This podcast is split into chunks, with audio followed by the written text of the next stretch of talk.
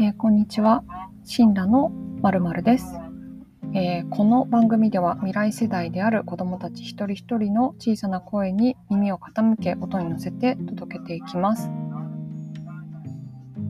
えー、今中野区にある、えー、子ども食堂アーチの飯どころに来ています。子ども食堂とは子どもが一人でも行ける無料または定額の食堂です。子ども食堂は2012年に始まりました。ご飯を十分に食べることができない子どもたちがいることを知った。親八百屋さん八百屋の亭主が、えー、自ら食堂を始めたことがきっかけとなり全国に活動の輪が広がっていきました。